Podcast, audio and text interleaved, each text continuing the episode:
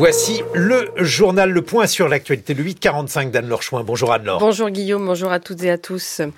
La Grèce devrait valider aujourd'hui la reconnaissance du mariage homosexuel, une révolution euh, sociétale dans un pays encore largement influencé par l'Église orthodoxe. Et puis, euh, le dossier de ce 845 sera consacré, lui, à une autre loi sociétale, mais aussi sanitaire, examinée par le Sénat français aujourd'hui, le congé menstruel. Un TGV Inouï et Ouigo sur deux circulera à partir de demain vendredi et pour tout le week-end en raison de la grève des contrôleurs à la SNCF. Elle s'annonce très suivie. Euh, trois quarts des contrôleurs devraient arrêter le travail. Hier, Gabriel Attal, qui précise respecter le droit de grève, a souhaité aussi féliciter les contrôleurs, les contrôleurs qui ne euh, participent pas à ce mouvement. Les grévistes réclament l'application des promesses salariales faites en 2022 par la direction qui, de son côté, dit ne pas comprendre ce mouvement après avoir annoncé une série de primes et d'embauches.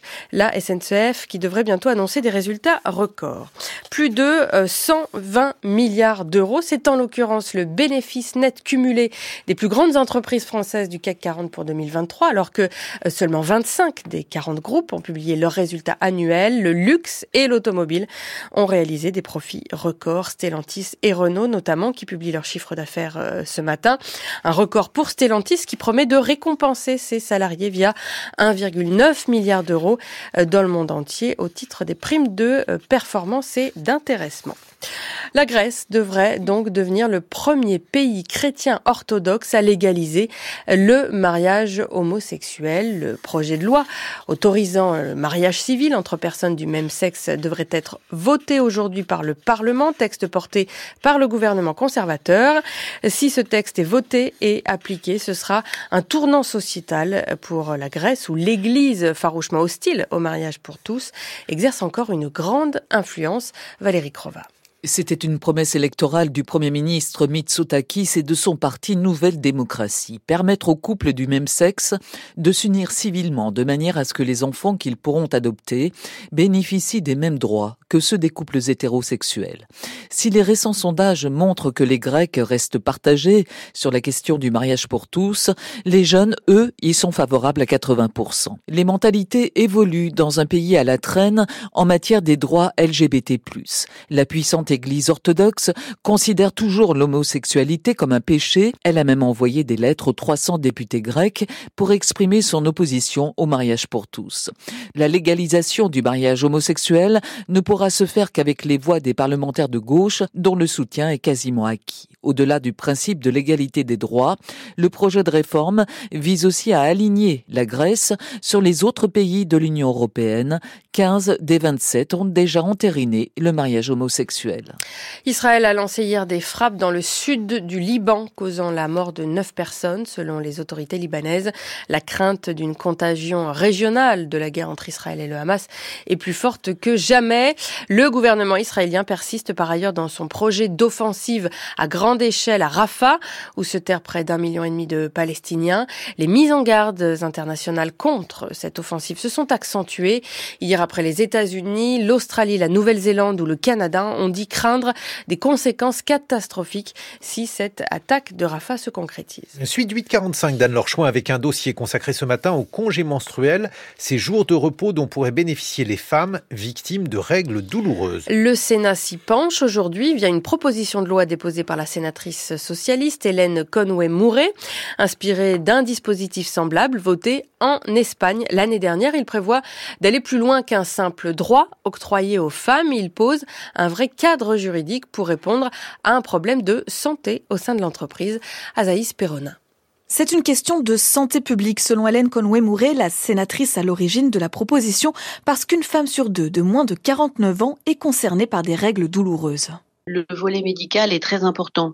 Le bien-être au travail découlera d'une meilleure santé des femmes. Et donc, euh, nous avons euh, décidé de pouvoir euh, leur proposer de bénéficier d'un arrêt d'un jour, deux jours maximum par mois, de pouvoir voir également leur poste de travail adaptées à leurs conditions. Pour pouvoir bénéficier de cet arrêt menstruel, elles devront consulter. Ce sera une première pour euh, beaucoup d'entre elles qui euh, n'ont jamais parlé des symptômes qu'elles ressentent parce qu'on leur a toujours expliqué que c'était quelque chose de normal et que cela passait. C'est une avancée pour les droits des femmes, saluent les associations, mais une crainte demeure, celle de la discrimination à l'embauche, selon Yasmine Kando, présidente de l'association Endo France qui lutte contre l'endométriose. C'est vrai qu'il y a quelques années, on refusait de confier des postes importants à des femmes parce qu'elles étaient euh, susceptibles d'avoir un bébé. Euh, il ne faudrait pas que certains usent de ce congé menstruel pour euh, peut-être aussi discriminer les femmes.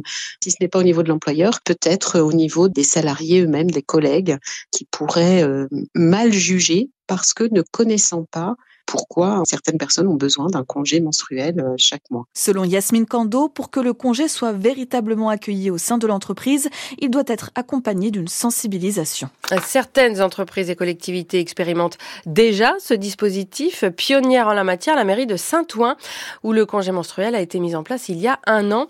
À l'époque, se souvient le maire, Karim Bouamran, le sujet des règles pouvait être source de discrimination. Écoutez-le c'était une stigmatisation sournoise parce que lorsqu'elles exprimaient leur douleur, leur souffrance, c'était ah bon encore? Bah oui, les règles c'est mensuel.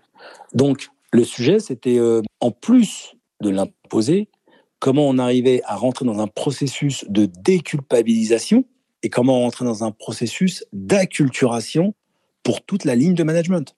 Parce que si jamais toute la ligne managériale n'accompagne pas tout ce phénomène d'acculturation, vous allez avoir encore le processus de stigmatisation qui va ralentir la portée de la mesure. Concrètement, nous, on a mis en place des ateliers, des rencontres, et on a libéré, non pas la parole, on a libéré la mesure.